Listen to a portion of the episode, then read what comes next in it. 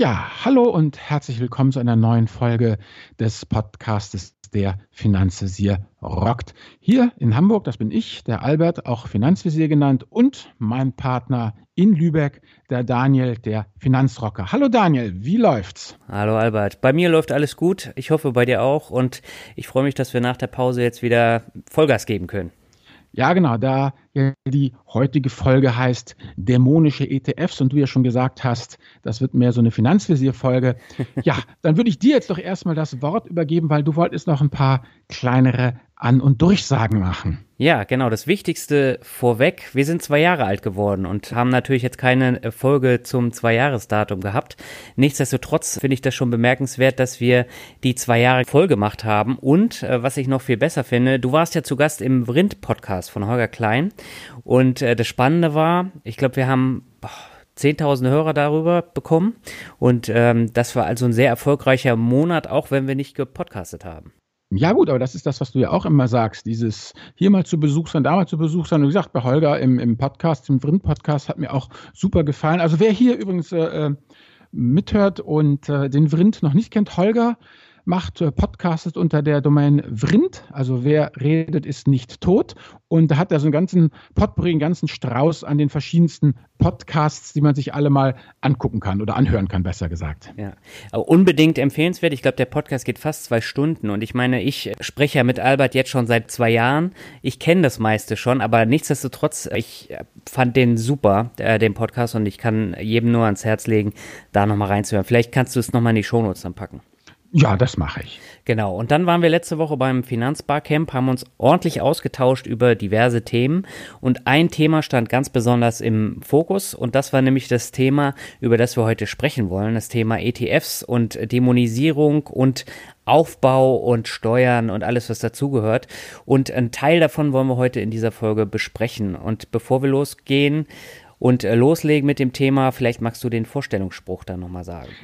Ja, genau. Das, unser Spruch ist von Upton Sinclair, von 1935 geboren, ein US-amerikanischer Autor. Und der gute Herr Sinclair sagt, es ist schwierig, einen Menschen dazu zu bringen, etwas zu verstehen, wenn sein Gehalt davon abhängt, dass er es nicht versteht. Okay, das ist ja auch wieder ein schönes Zitat. Ja, genau. Und jetzt, weil wir bei Zitaten sind, äh, darf ich gleich äh, vorlesen den Audiosklaven 81. Ja, mach das doch mal. Genau, wir sind jetzt wieder bei iTunes. Vielen, vielen Dank für die zahlreichen Rezensionen. Audioslave81 schreibt, äh, super Podcast und der Dialog zwischen den beiden ist wirklich gut. Es werden zwei verschiedene Sichtweisen gezeigt und man kann eine Menge für sich mitnehmen. Macht weiter so. Ja, danke Audioslave81 für die Bewertung. Ja, ich mache weiter mit Norman8769. Er schreibt sauber. Vielen, vielen Dank ihr zwei für eure Mühe. Mir macht es viel Spaß, euch zuzuhören. Über eine längere Folge über die Quellensteuer würde ich mich sehr freuen. Wünsche euch viele grüne Zahlen im Depot und moin moin aus Flensburg. Ja, siehst du, Albert, wir werden ganz im Norden auch gehört. Ja, der wahre Norden. Du bist ja sowieso der wahre Norden. Das ist immer, wenn wir aus Hamburg rausfahren, für alle, die ein bisschen weiter südlich sind, dann äh, kommt man nach Schleswig-Holstein und die haben erstmal Riesenschilder aufgestellt, wo sie sich brüsten. Wir sind der wahre Norden. Ja, nicht nur das. Äh, wir sind auch mit die zufriedensten Menschen in Deutschland. Da kam jetzt äh, heute oder gestern kam dann nochmal äh, eine Meldung und Schleswig-Holstein gehört zu den ähm, Ländern, wo es sich am besten lebt laut Umfrage. Gut, äh, damit starten wir dann in die Folge. Nochmal herzlichen Dank an äh, Norman für die Bewertung. Und dann würde ich sagen, gehen wir ins Thema rein. Und du hast hier so schön ähm, den Anfang umschrieben mit Minenfeld ETF. Was meinst ja. du damit?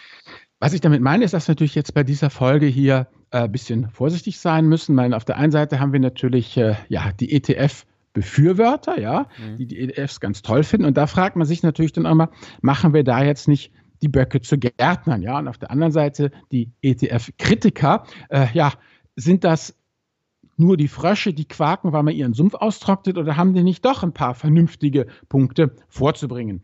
Deshalb, ähm, ja, wir haben ja diese Sendung, also diesen Podcast hier über diese lange Pause, die wir hatten, ja einen Monat lang vorbereitet. Ich habe eine Menge recherchiert. Ich habe mich auch mit etlichen Leuten eben äh, zusammengesetzt, unter anderem halt mit dem Herrn Kommer, also dem Herrn Kommer mit den ganzen Büchern, dann äh, mit äh, Markus Jordan vom äh, ETF, vom Extra-Magazin ähm, und ähm, auch mit ähm, Arne Scheel, der bei der Comstage sein Geld damit verdient, ETFs zu bauen. Also ich habe, wir haben wirklich versucht, da ja bestmöglich Informationen ranzuschleppen, um die ganze Sache auch ähm, vernünftig zu, zu betrachten. Ja, also wie gesagt, auf dem Barcamp, Finanzbarcamp war es ja ein Thema und es wird ja eben viel geschrieben, dass die ETFs ähm, gehyptes äh, Teufelszeug sind und dass man da wahnsinnig vorsichtig sein muss.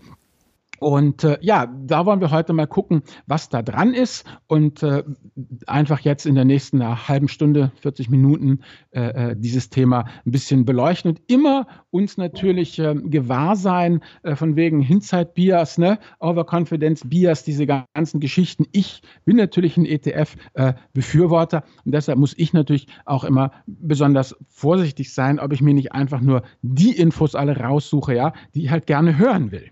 Mhm. Ja, das ist ein äh, wichtiger Punkt. Ich habe das ja jetzt auch gemerkt. Ich habe ja mit den oder fast den gleichen Leuten jetzt auch gesprochen beim Finanzbarcamp und ähm, äh, letztendlich wird das alles gar nicht so heiß äh, gegessen, wie es gekocht wird, aber es wird immer äh, groß aufgebauscht. Und vielleicht möchtest du dann äh, nochmal so ein bisschen äh, Grundlagenerklärung zum Thema ETF erzählen.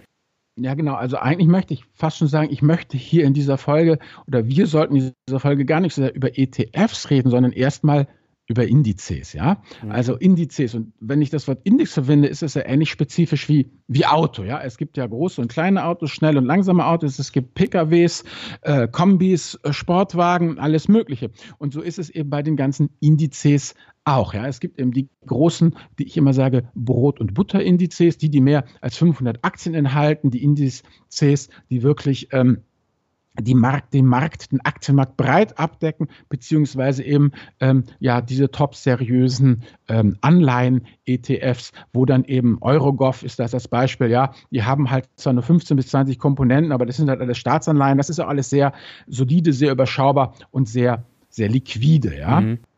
Also das sind letztendlich hier, wovon, wenn, wenn wir jetzt im Folgenden, in dieser Podcast-Folge über ETFs reden, dann meine wir immer ETFs ja auf Aktienindizes MSCI ACWI, World Emerging Markets, Europe, USA, Pazifik, Japan, den Stock 600, den Standard Poor's 500 und die entsprechenden FTSE-Indizes, die eben von Vanguard genutzt werden. Die heißen echt FTSE. Ja. Da habe ich mich total kaputt gelacht, als ich ja. damals bei Yahoo, also Yahoo Finance aufgebaut haben, da ging es auch um das Internationale. Da braucht man DAX, ne, also die, die, die, die Aktien- und Börsenfeeds ging es mhm. um. Ne? DAX 30 und FTSE. Ja, ja, aber ich sag dir, du willst lieber Brite sein, und, und den Fuzzi haben, weil, äh, weißt du, was der Franzose hat? Na? Der DAX des Franzosen heißt CAC 40. oh CAC 40, also CAC 40 und das ist wirklich nicht so toll wie Fuzzi. Also anyway, den Fuzzi, Schwellenländer, World, das sind eben die, die Vanguard-Dinger und diese großen Dickschiffe von MSCI und das, die großen Teile von Stocks und Standard Poor's. So, das ist eigentlich das, ja? Mhm. Das kann ich auch, das, das äh, äh, äh, will ich sagen, darum geht es mir jetzt äh, vor allem. Es gibt jede Menge super schmale ähm, äh, Indizes, inverse Indizes, ge äh, ge gehebelte Indizes, alles mögliche Sektorwettengeschichten. Zum Beispiel guck dir den MSCI ACWI Auto an. Ja, das sind mhm. 80 Komponenten. Im S MSCI Europe Auto sind 16 Komponenten. Ja, und äh, wenn du ehrlich bist, sind nämlich in so einem, in so einem Index wie dem MSCI Europe Auto mit seinen 16 Komponenten ist 25% Daimler, 11% BMW, 10% VW und 9% Conti. Das heißt 55% mit vier Komponenten. Ja? Mhm. Da muss ich einfach sagen, wenn, wenn du darauf stehst, auf Auto, dann kannst du dir das ja gleich so direkt, ja, diese vier Dinger ins Depot legen und bist fertig, ja. Mhm. Also das ist einfach diese ganze Geschichte, äh, dass es hier um marktbreite Geschichten geht und überall da, wo es wirklich eng wird, da wird es dann auch, da kommen wir nachher noch auf illiquide und da greift auch eine Menge der ganzen äh, Kritik, die, die geäußert wird. Ja, also wirklich was ich eigentlich nur mitgeben will hier in, der, in dem Bereich ist, wir haben mittlerweile über 1000 ETFs, ja, also 1000, rund 1100 ETFs werden auf Just ETF geliftet und wie üblich ist auch ein Haufen Schrott dabei und es ist einfach so, das muss man auch eben einfach wissen, da geht es momentan einfach noch zu wie im Joghurtregal, ja. Du willst einfach Regalmeter für dich beanspruchen. Ja, du willst einfach den maximalen Re Regalplatz abdecken. Und ähm, es ist ganz einfach klar, dass es bei dieser Hamilton äh, äh, ähm, Ausbreitungsstrategie, ja, also weißt du, wenn jetzt äh, MSCI mit dem burmesischen Wasserbüffelindex daherkommt, ja, dann muss natürlich DBX-Trackers mit dem thailändischen Büffelindex kontern, ja, einfach um dem Konkurrenten das nicht zu überlassen. Irgendwann werden die auch wieder zur Vernunft kommen, ja, dann wird das alles geschlossen. Also ich habe das mal für die Schweiz äh, ähm, eine interessante Aufstellung gefunden.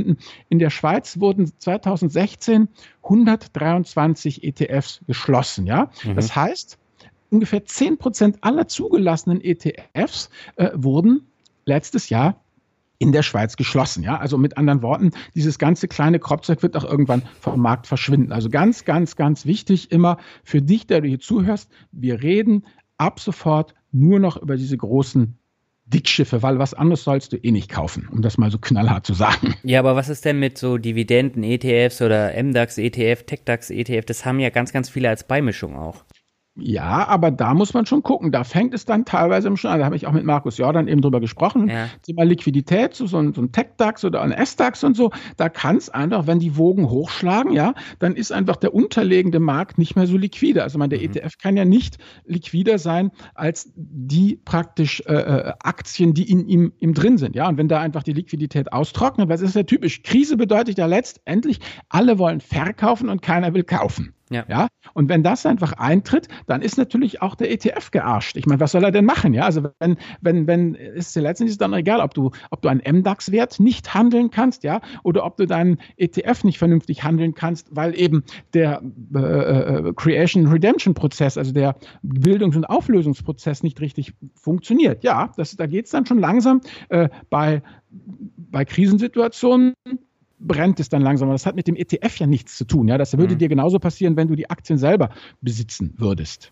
Okay, gut. Was mir noch wichtig ist, wenn ich das noch kurz sagen darf, ist, Aktien und ETFs haben eine große Gemeinsamkeit. Es sind nämlich eigentlich B2B-Produkte. Das heißt, es sind Produkte, äh, die ein Privatanleger auch kaufen kann, aber äh, vor allem institutionelle handeln damit. Das heißt, es sind explizit keine Produkte, die für Privatanleger konzipiert wurden, ja, wie diese ganzen komischen Crowd-Geschichten, P2P oder eben äh, diese Sachen, äh, wie, wie, wie, wie heißt es hier, diese Immobiliengeschichten, die wurden ja extra für Privatanleger konzipiert. Die würde ja kein Institutioneller mit der Kneifzange anfassen. Dagegen beim ETF ist es so, wenn du jetzt Family Office bist, ja, und für 100 mhm. Millionen einkaufst und ich als Privatanleger komme ums Eck und kaufe nicht für 100 Millionen, sondern nur für 100 Euro ein, dann bekommen wir beide die absolut identische Produktqualität. Das mhm. Einzige ist halt natürlich, dass du viel geringere Transaktionskosten hast, aber die Produktqualität ist absolut ähm, identisch. Das heißt,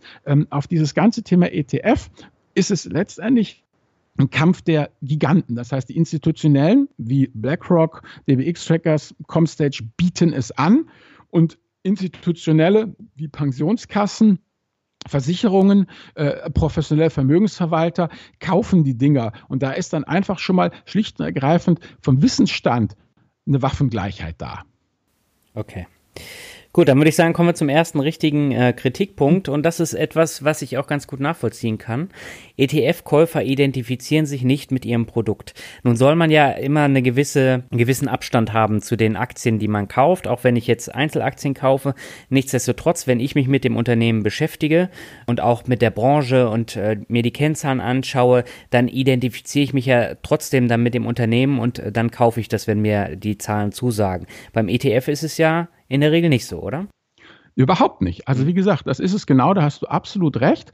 Ich sage aber auch, wozu auch? Also ich, wenn ich das so mitkriege, es gibt ja zwei große Gruppen, die Probleme mit dem ETF haben. Das eine sind ja die professionellen Vermögensverwalter, die an ihre Marge dahin gehen. Und das andere sind Männer meines Alters, die 20, 30 Jahre Börsenerfahrung haben. Und die stellen jetzt einfach fest, dieser ETF nimmt komplett die Romantik aus der Geldanlage. Also ich äh, habe das hier unter dem Stichwort laufen, der domestizierte Mann. Weißt du, beim Pinkeln hinsetzen, beim Grillen gibt's Tofewürstchen und jetzt wird auch noch der letzte große Abenteuerspielplatz geschlossen. Der heroische Kampf Mann gegen Aktie findet einfach nicht mehr, mehr statt, ja. Das ist halt, mir ist es auch egal, das stimmt, du hast recht. Also, das ist eine vollkommen emotionsfreie Geschichte und so ein ETF ist ja auch eine ziemliche Knochenmühle. Ich meine, du schmeißt oben die Firmen rein und unten tropft die Rendite raus und was anderes interessiert dich nicht, ja. Mhm. Also, ich habe auch wirklich Probleme. Ich, ich, Apple ist die Nummer eins. Ich weiß schon nicht mehr, wer Nummer zwei ist im MSCI World. Ja, es interessiert mich eigentlich auch nicht, mhm. weil ich eben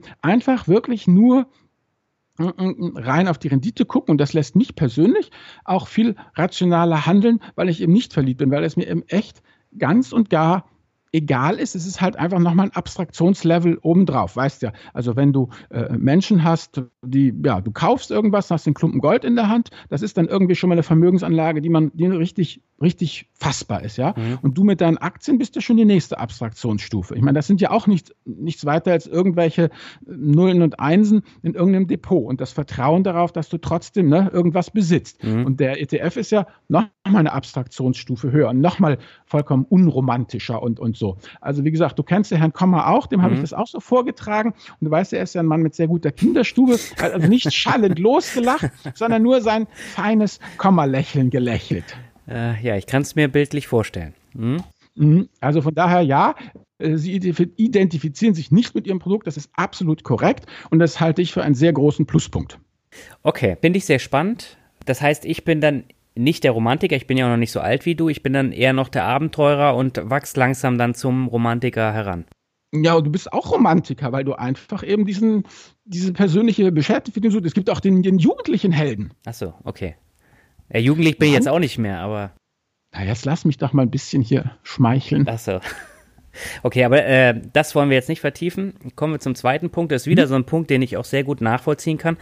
Und zwar, ETF nehmen Stimmrechte nicht wahr. Das wird ja häufig auch immer in den Magazinen geschrieben und ich erlebe das ja bei mir auch. Also im Sommer hm. bekomme ich nahezu jede Woche irgendwelche Stimmpapiere. Und da sage ich mir dann natürlich auch, ähm, jetzt kann ich mir die Arbeit leicht machen. Ich sage der Bank, die sollen dafür abstimmen, aber die stimmen mhm. ja meistens immer im Sinne des Vorstands.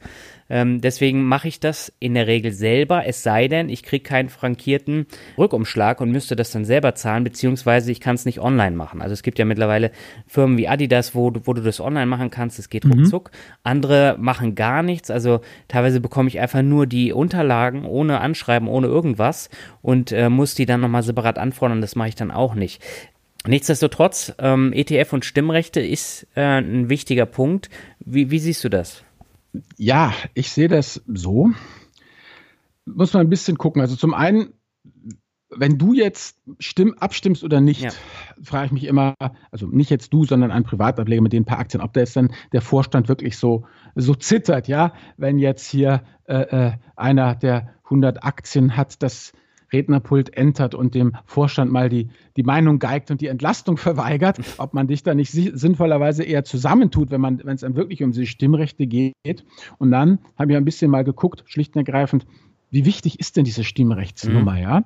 Also gibt es jede Menge Studien, empirische Finanzmarktforschung der letzten 50 Jahre, dass dieses Thema Finanzmarkt und Einfluss der, äh, äh, des Fonds auf die Kapitalallokation, also das, was wirklich einer Firma zur Verfügung steht, von den Fondsmanagern verschwindend gering ist. Die handeln halt mhm. untereinander, aber bei der Firma kommt nichts an. Also wenn wir bei der Fondsmanager sind und wir jetzt handeln, dann äh, betrifft das die Firma eigentlich viel weniger. Wenn du dagegen aber, wie du es ja schon wieder schamlos versucht hast über Twitter, versuchst mich zu Apple zu bekehren, ja, dann, dann ist das viel wichtiger, ja, dann ist ja. das für Apple viel, viel wichtiger und viel, viel sinnvoller sinnvoller, als wenn der Fondsmanager äh, Daniel Kort dem Fondsmanager Albert Warnecke Apple-Aktien kauft oder verkauft, als wenn der äh, Kunde Daniel Kort den noch nicht Kunden Albert Warnecke zum Kunden macht. Ja? Mhm. Also das heißt, wenn man sich das einfach die Finanzstudien ansieht, dann sieht man immer, dass die Käufer, die Konsumenten und die öffentliche Meinung, erinnerst du dich noch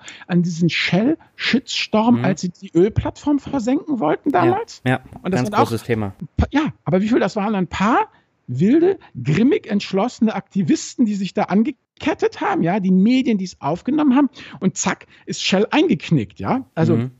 Da hatten sehr viel, wenig Leute sehr, sehr viel Macht ausgeübt. Und auch eben der, wenn du Produkte einfach kaufst und die Firma wirklich dann Cash in the Tash hat und wieder weiterentwickeln kann, dann, dann hat das wirklich Einfluss. Also der Einfluss von, äh, von, von, von, von Fondsmanagern, ich meine, es sind ja auch nicht die Fondsmanager, die Apple groß gemacht haben, sondern die, die begeisterten Bloggerberichte, die Leute, die dann gekauft haben. Und Apple und Nokia ist ja auch nicht irgendwie pleite gegangen, ja, weil, weil sie von den Fondsmanagern gemobbt wurden, sondern ja. äh, die Apple-Produkte wurden halt einfach besser, besser ge gekauft. Das heißt, A, wird der Einfluss da bei weitem überschätzt und B, das muss ich nochmal rausbuddeln, habe ich irgendwann einen Artikel gehabt über einen Vanguard ETF Manager, der ist auch, die sind ziemlich aktiv, ja. Also das heißt, ähm, diese, diese Großaktionäre ähm, nehmen durchaus ihre, ihre Stimmrechte wahr und gucken sich das an. Wobei ich das ja faszinierend finde. Auf der einen Seite heißt es ja, die ETFs nehmen ihre Stimmrechte nicht wahr, ja. Mhm. Im nächsten Halbsatz kommt hinterhergeschossen,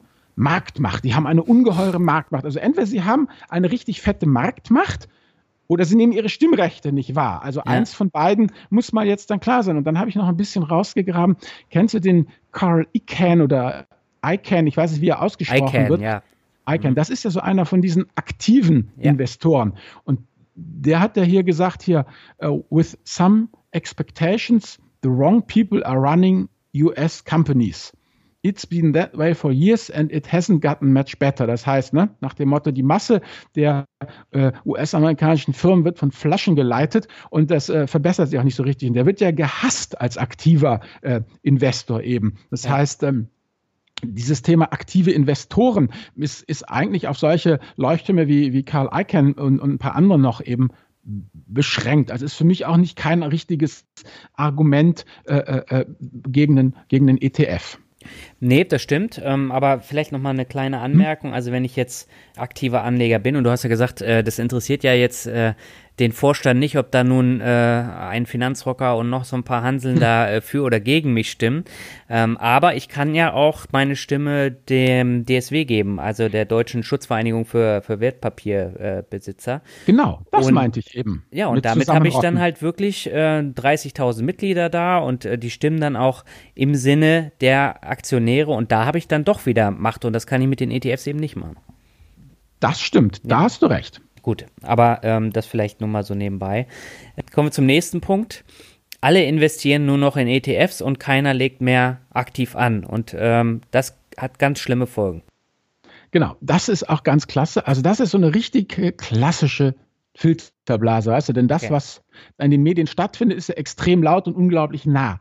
Stimmt leider nur nicht. Also ich habe ja nun mit meinen drei Gesprächspartnern, mit dem Herrn Kommer, mit dem Arne Scheel und mit dem Markus Jordan auch mal dieses äh, Thema angesprochen, der Privatanleger, ja. ja. Und ähm, ja, je nach Kinderstube ähm, haben die fein gelächelt oder schallend gelacht. Also diese Vorstellung, dass der Privatanleger irgendwie, irgendwo, irgendwas am Markt bewegen könnte, als, als Privatanleger. Ich meine ja. jetzt wirklich Privatanleger mit Privatanleger Kohle, weil wenn du deine Privatanlegergeld eben in deiner fondgebundenen Lebensversicherung hast, die ja damit auch handelt, dann ist das ja schon wieder als gezählt institutionelles Geld, ja, obwohl ja. es natürlich letztendlich auch Privatanlegergeld ist. Also das kannst du einfach vergessen. Also in den USA sind knapp 50 Prozent des Aktienmarktes, ähm, also 50 Prozent des Volumens der Aktien werden von Privatlegern gehalten, ja. Aber 99 Prozent des Tradings kommt von gewerblichen Anlegern. Und der letzte Trade bestimmt ja immer den Preis. Das heißt, die, die äh, Gewerblichen, die Instis, die haben da so eine Macht,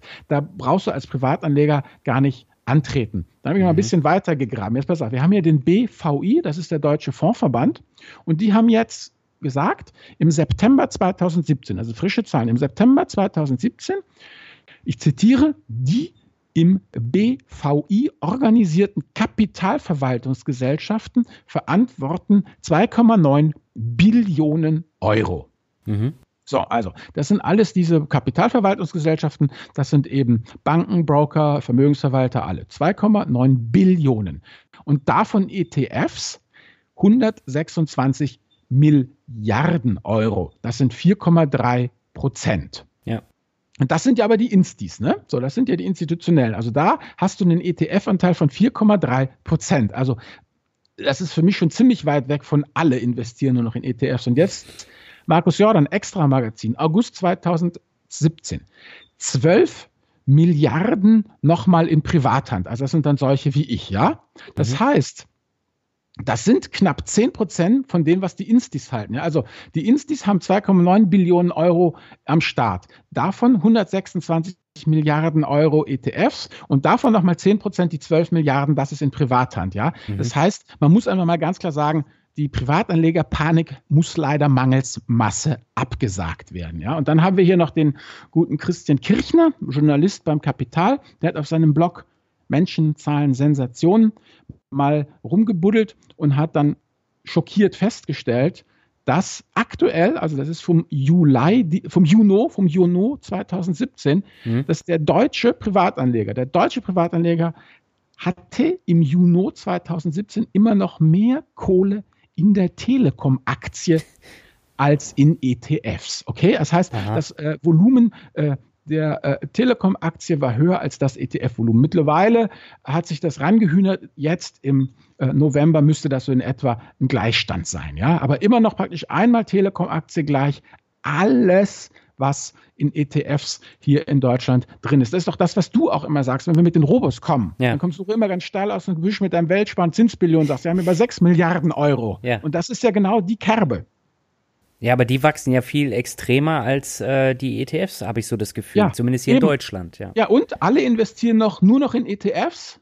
Und Zinspilot, sagst du gerade, wächst wie die Seuche? Ja, eben. Das zeigt halt, es ist einfach eine Filterblasennummer, ja.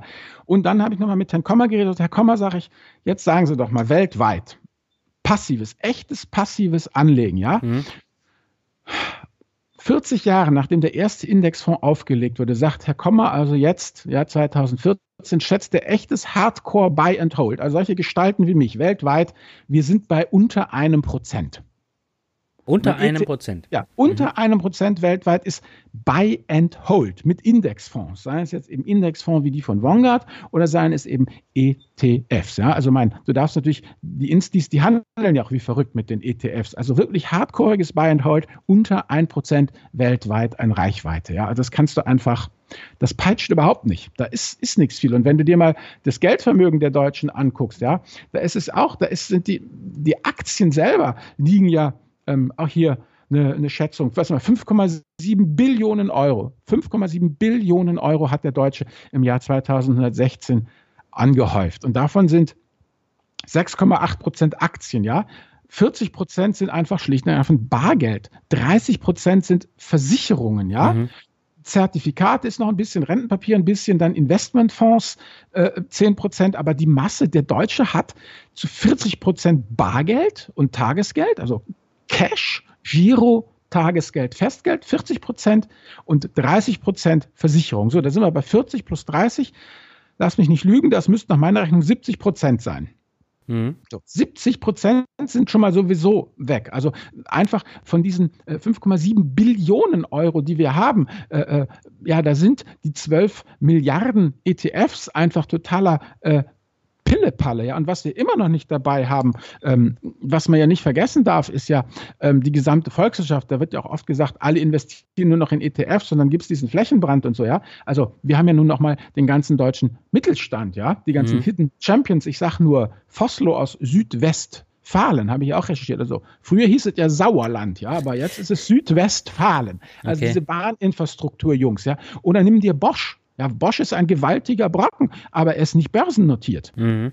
So, und das trägt ja auch zur Volkswirtschaft, also einfach zur volkswirtschaftlichen Wertschöpfung bei. Ja? Also ja. von daher, dieses, sorry, das Argument, alle investieren nur noch ETFs, ist einfach, ja, Nein, nur weil viele, viele Finanzblogger sagen, guck dir mal ETFs an, nur weil Stiftung Warentest sagt, ja. Ich meine, solange noch nicht, jetzt hatten wir im, im Finanzbarcamp ja auch, ich meine, solange nicht die Robos wirklich aggressiv von den Banken eingesetzt werden, um Geld einzusammeln, da wird sich da auch nichts ändern. Ich meine, in allen Sparkassen, Deutsche Bank, Commerz, in allen Filialbanken wird es dir doch heutzutage immer noch kein keinen ETF angeboten. Wie hat das der eine gesagt im Barcamp? Ja, da hat die Frau gesagt, ja, sie will einen ETF kaufen bei ihrer Filialbank. Ähm, da hatte das, irgendwie hat er das sehr diplomatisch formuliert, irgendwie so in die Richtung, da müssen sie dann aber schon sehr überzeugend auf ihren Berater wirken.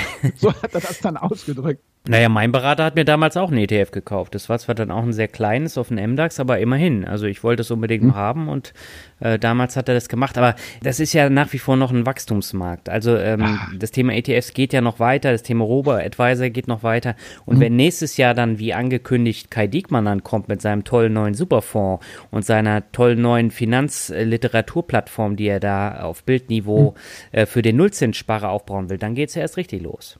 Ja, dann machen wir nächstes Jahr, gucken wir uns das nochmal an. Okay, dann machen wir das und kommen zum nächsten ähm, Kritikpunkt. Und das ist einer, der sehr häufig auch von Fondsmanagern dann äh, rausgeholt wird. ETFs sind Brandverstärker für die Märkte, wenn es crasht. Ja, dazu muss man einfach nochmal sagen, grundsätzlich der ETF als solcher, ja, ja, da wird immer so auf so ein Tablett gehoben, aber der ETF ist nichts weiter als ein streng regulierter, diese UCITS. Findet man noch immer. Ne? Dann heißt es auch richtig ETFs auf den Standard Poor 500, tralala, und da steht immer dieses UCITS. Das bedeutet nichts weiter, als dass es ein total durchreguliertes Konstrukt ist. Und das ist das Äquivalent zu diesen ganz normalen Publikumsfonds, die wir schon seit 80 Jahren äh, kennen, die in den USA damals entwickelt wurden. Also es ist ein ETF ist nichts weiter äh, äh, äh, von seinen Genen und von seinem Grundgerüst, der von 70, 80 Prozent seines Grundgerüstes ist nichts weiter als ein ganz normaler Publikumsfonds wie Templeton, DWS, weißt du, äh, äh, Carmagnac oder wie sie alle heißen, diese ganzen Dinger sind letztendlich genauso wie ETFs. Also das heißt, die ETFs, es gibt ja auch kein ETF-Gesetz oder so, also es gibt ja nur dieses ganze Investmentgesetze, wie das da heißt. Also jedenfalls, es gibt keine Lex ETF, sondern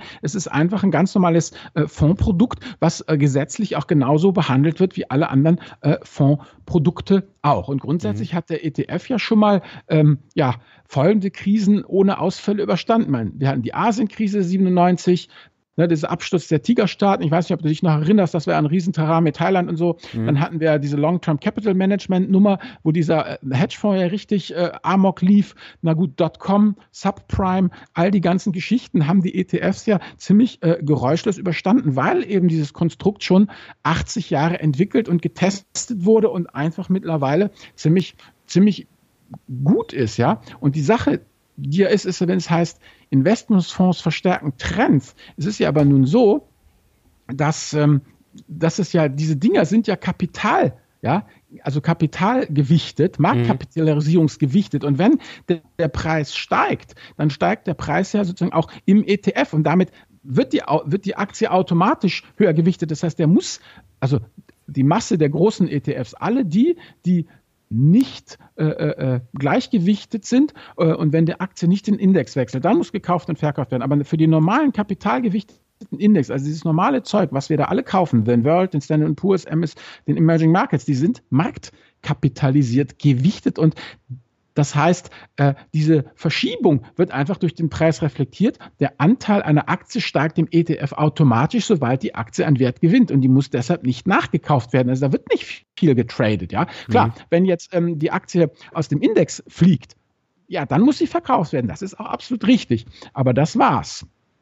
Also, und was das nächste, was auch total wichtig ist, ist, ist dieses Thema ja Brandverstärker Liquidität. Ja. Da hatten wir ganz am Anfang, was du schon angefangen hast. Das ist auch wahr. Ja, wenn die Hütte brennt, ja, in einer Börsenkrise, man, was heißt denn ihr Börsenkrise? Das hatten wir schon. Liquidität trocknet aus, wie der Fachmann sagt. Und dann ja. ist es auch scheißegal, was du in der Hand hältst. Du wirst es einfach nicht los. Denn äh, es ist ja nur noch eine, habe ich auch mit Arne schon gesagt, ja, Arne, wie ist denn das jetzt? Dann kommt einer daher und will seinen ETF loswerden. Ja, dann gibt er den ab beim Market Maker und der Market Maker zerlegt den, ne, die, den ETF in seine, in seine Aktien und will die Aktien auf dem Markt verkaufen. Das ist einfach nur noch mal eine Umdrehung mehr, als wenn, wenn du gleich versuchen würdest, deine BSF-Aktie zu verkaufen. Ja, also mhm. wenn du einen DAX 30 ETF hast und versuchst, den loszuwerden, dann hast du ja einen genau gewichteten Aktienkorb und versuchst, die dann eben loszuwerden. Und wenn du, wenn du einfach die Aktie so hättest, würdest du sie auch nicht loswerden. Das heißt, dieses Thema äh, äh, äh, ähm, Liquidität ist richtig, ist aber ja typisch für Börsenkrisen, ja, und da wird dem ETF etwas vorgeworfen, was aber eigentlich für alle Investment, kollektiven Investmentvehikel wie Fonds einfach gilt. Wenn wir Aktien ja auch, ich meine, weißt du, wenn, wenn, wenn dein Zeug, was du im Depot hast, wenn das keiner kaufen will, dann will es halt keiner kaufen. Ja, was willst du da machen? Dann blöd ist. Ich habe kein ETF, Zeug im Depot, Albert. Ja, aber deine Aktien. wenn irgendwas ist, und ja, so ist es halt einfach. Also das ist einfach, wie gesagt, konventionelle, aktive, passive Indienfonds, Immobilienfonds, man gerade Immobilienfonds, die haben noch immer schon dieses Liquiditätsproblem, haben Geldmarktfonds, alles leidet unter dem unter dem Problem, wenn Börsenkrise ist, wenn Liquidität austrocknet, wenn alle verkaufen wollen, ja, also wenn letztlich alle verkaufen wollen und alle nur noch amerikanische Treasuries und deutsche Staatsanleihen kaufen wollen, ja, dann ist der Markt halt kaputt. Ja, mhm. dann kannst du halt nichts mehr machen. Also von daher, nein, dieses Thema Brandverstärker, das ähm, sehe ich wirklich überhaupt nicht, weil die normalen Schwankungen werden durch die Marktkapitalisierung einfach ausgeglichen, ja, da wird automatisch die, die, die, die, die Gewichtung durch den Preis reflektiert, das passt und da ist einfach nur Handel, wenn eben die Aktie den Index wechselt. Das mhm. ist alles. Da ist nicht viel okay. in dieser ganzen Geschichte. Ja.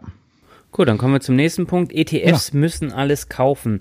Ähm, heißt das, die müssen jetzt alle einzelnen Aktien kaufen oder wie ist das gemeint? Na gut, die müssen ja den Index kaufen. Punkt. Das ist ja immer noch diese Idee, dass der aktive Fondsmanager Kraft seiner unfassbaren Genialität einfach die schlechten aussortiert. Ja. So, das Problem ist jetzt nur, der Index muss einfach alles kaufen. Wenn da drin steht, die Schmerz-Aktie ist zu 0,7 Prozent zu halten, ja, dann musst du halt 0,7 Prozent Schmerz-Aktie kaufen, ob du mhm. willst oder nicht. Und der aktive Fondsmanager kann sagen, nein, Schmerz kommt mir nicht ins Depot, die taugt nichts, die will ich nicht. So, das mhm. meine ich, die ETFs müssen alles kaufen. So, jetzt gucken wir uns das aber mal an.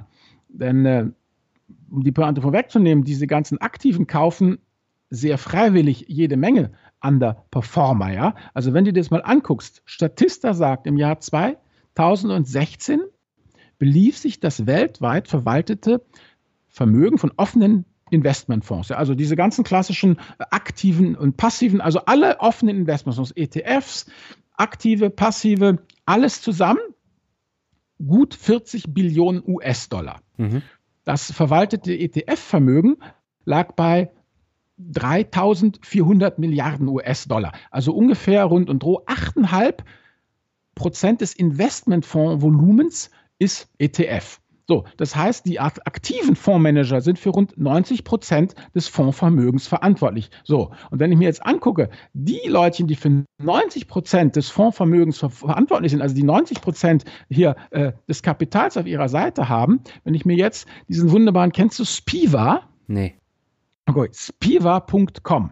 Spiva steht für Standard Poor's Indizes versus Active. Aha. So, und was die einfach machen, ist, die tracken einfach das gesamte Fondsuniversum und sagen, okay, wir haben jetzt hier eben äh, ähm, Aktienfonds, die laufen als Benchmark gegen den Standard Poor's 500, ja? Und mhm. dann gucken sie, wie viele von denen sind nach einem, nach zwei, nach fünf Jahren besser oder schlechter als der Standard Poor's Index? Das heißt, wer schlägt den Index? Und da stellt sich einfach raus, dieser gute Spiva sagt, beim Standard Poor's 500 Index nach fünf Jahren sind 82 Prozent aller aktiv gemanagten Fonds schlechter als der Index. Ja? Mhm. Also von daher, ähm, und schlechter bedeutet, du schlägst den Index nicht. Also äh, muss diese, müssen diese Fondsmanager doch eher ja, das falsche Zeug gekauft haben, ja. Sie müssen vielleicht nicht alles kaufen, aber das, was sie dann freiwillig kaufen, ist auch nicht so das Gelbe vom Ei. Und was ich wirklich ernüchternd fand jetzt, also ganz ohne Häme einfach sehr ernüchternd fand, ich hätte wirklich gedacht, dass man, wenn man so Faktorenzeug hat, also Value und so ein Zeug, Small Cap, dass man da wirklich dann äh, feststellen würde, dass die Aktiven da einfach noch eine Schnitte sehen. Aber der, der Small Cap 600 Value, also Standard Poor's Small Cap Value 600, wo also wirklich Small Cap und Value drin sind, wo man wirklich denkt, Stockpicker, hier könnt ihr was reißen.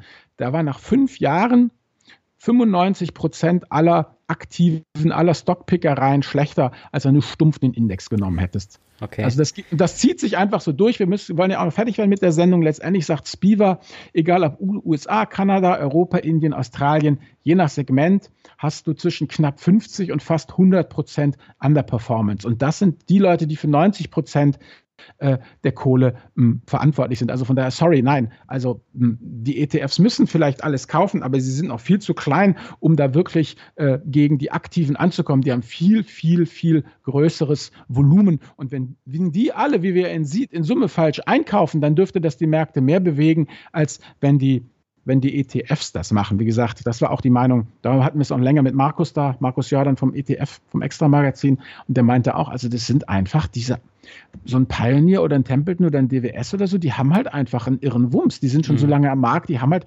wirklich richtig Fettkohle eingesammelt und ihr könnt viele ETFs weniger haben. Ja gut, aber die Bankberatung, äh, die, die diese Fonds verticken, die wird halt auch immer weniger. Und äh, von daher künftig äh, wird es da ja auch ein bisschen runtergehen. Ja gut, aber wir haben ja noch, wie soll ich sagen, wir gehen ja von 8,5 Prozent starten wir aktuell. Also da hat der ETF ja noch eine Menge vor sich. Und das nächste Faszinierende ist ja auch, wir wissen ja gar nicht, wie viel äh, ETFs, äh, na, wie viel aktiv man eigentlich braucht, wie das aktiv-passiv-Verhältnis sein soll. Weil ich sage immer, beim Kuchenbacken, ja, ich, wenn du einen Kuchen backen willst, der ein Kilo ist, äh, schwer ist, dann brauchst du auch nicht dazu noch ein zweites Kilo Backpulver. Da reicht äh, recht wenig. Ja. Die Frage mhm. ist halt, wie viel aktiv brauchen wir über, überhaupt? Und das werden wir dann auch, auch sehen, weil, denke, da kommen wir jetzt zum nächsten Punkt, wenn das alle machen würden.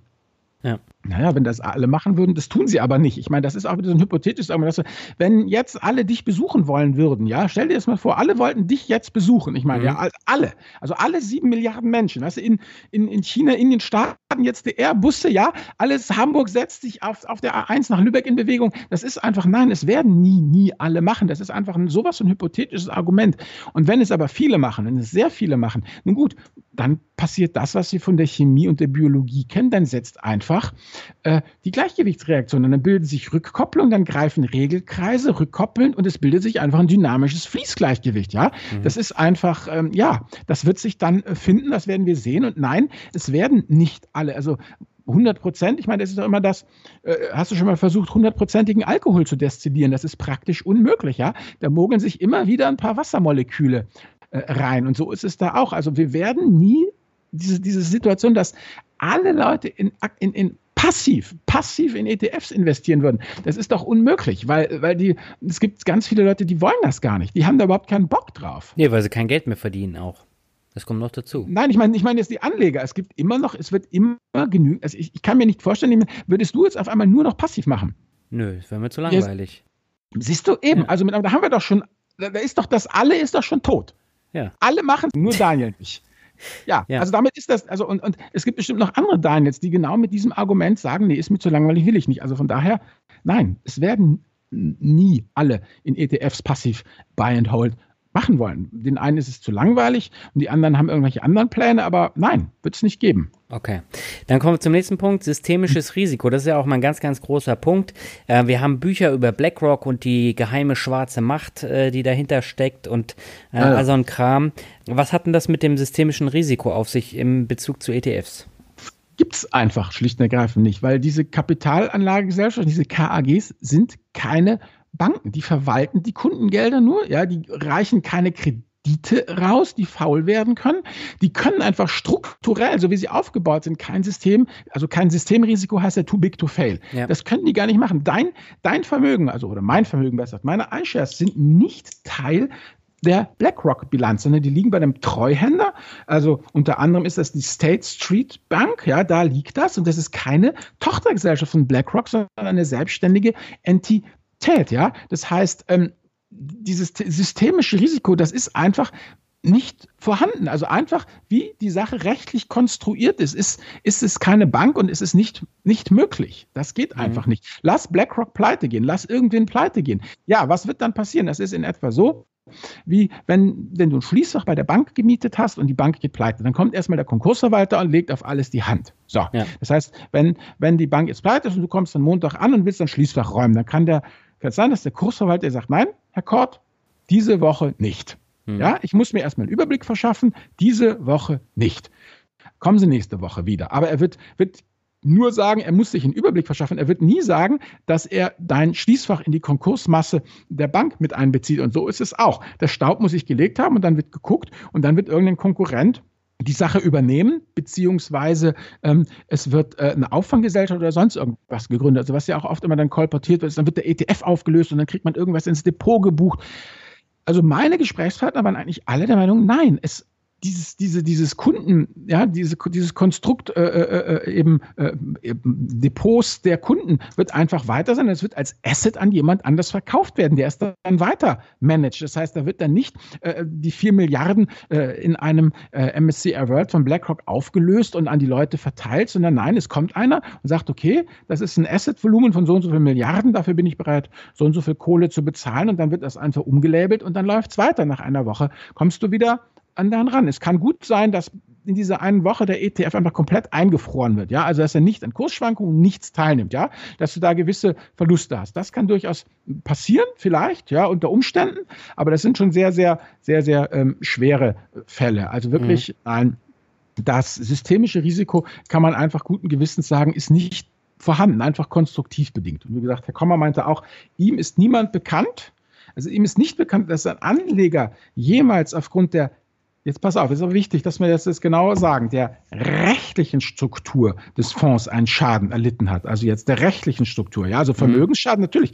Wenn der, weißt du, wenn, wenn, wenn er halt ähm, einfach, du hast ja auch einen Vermögensschaden erlitten mit deinen Fonds. Ja. Das steht außer Frage, aber das hat ja nichts mit der, mit der rechtlichen Konstruktion zu tun. Du wurdest ja nicht betrogen. Ja? Nee. Das ist ja nicht wie bei diesen ganzen geschlossenen Immobilien, geschlossenen Schiffsfonds, die ja konstruktiv einfach schon sehr ganz anders angelegt sind mit Nachschusspflichten und sowas. Also das, mhm. das ist eigentlich das, das Wichtigste. Wir haben es hier, um nochmal wiederholen, eben mit dieser Publikumsfondskonstruktion UCITS zu tun, die halt eben doch schon viele Krisen überstanden hat und auch immer wieder angepasst wurde. Okay.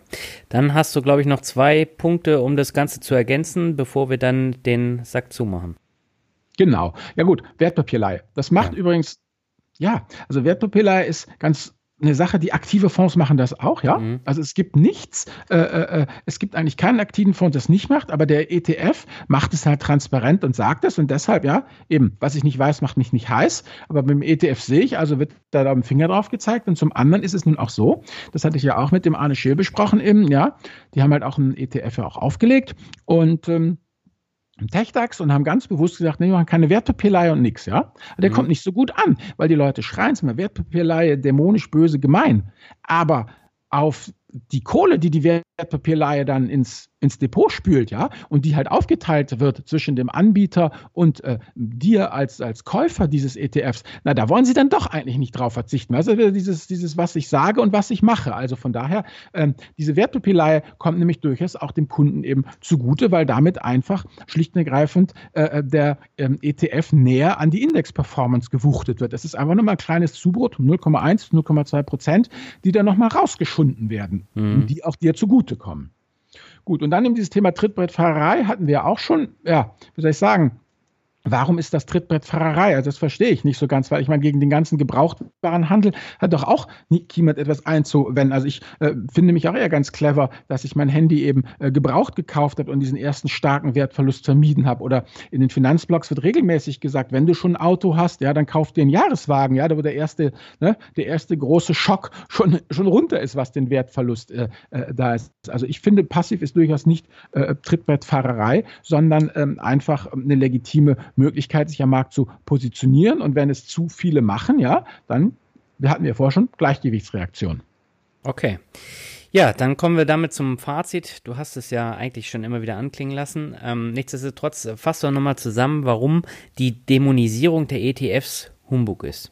Also, weil die meisten Leute, die dagegen wettern, sind schlicht und einfach aktive Fondsmanager. Man muss sich einfach nur deren Performance ansehen. Das ist genau das, weshalb ich ja auch diesen Spruch von Upton Sinclair eben gebracht habe, dass es halt sehr, sehr schwierig ist, einen Menschen dazu zu bringen, etwas zu verstehen, wenn sein Gehalt davon abhängt, dass er es nicht versteht. Und mich erinnert vieles von dem, was ich jetzt als Finanzvisier erlebe in der Finanzbranche an das, was ich damals ähm, Ende der 90er Jahre des letzten Jahrhunderts erlebt habe, als ich für Yahoo unterwegs war, ähm, als sie Yahoo Music gegründet haben, weißt du mal bei Universal und so. Mhm. Und da war das ja auch so, da haben die auch schon gespürt, dass sie irgendwie ihre tollen CD-Verkäufer, das war jetzt nochmal so eine, weißt du, so eine Blüte, so eine große Zeit und jetzt sind sie auch irgendwie auf dieser schiefen Rampe und rutschen eben in Richtung Margenschwäche, ja. Und dann mhm. habe ich halt auch ein paar Mal naiv, wie ich damals eben gesagt so nach, ja, das Internet und so und so, ne, und übertragen, da wurden sie richtig, richtig sauer, weil sie eben ja, ne, weil das ihnen halt die Margen weggebrochen ja. hat. Und da, da sitzt auf dieser schiefen Rampe sitzt die Finanzindustrie auch. Also die ETFs werden nicht mehr weggehen. Ja, die ETFs sind einfach ein Tool für äh, äh, institutionelle Anbieter, um rasend schnell äh, bestimmte Markt, Märkte abdecken zu können. Ja, einfach ganz klar, wenn du eine Wette hast auf Brasilien, auf Russland oder auf bestimmte Sektoren, dann kaufst du dir einfach den ETF wahnsinnig preisgünstig, musst nicht die Aktienkörbe zusammenkaufen.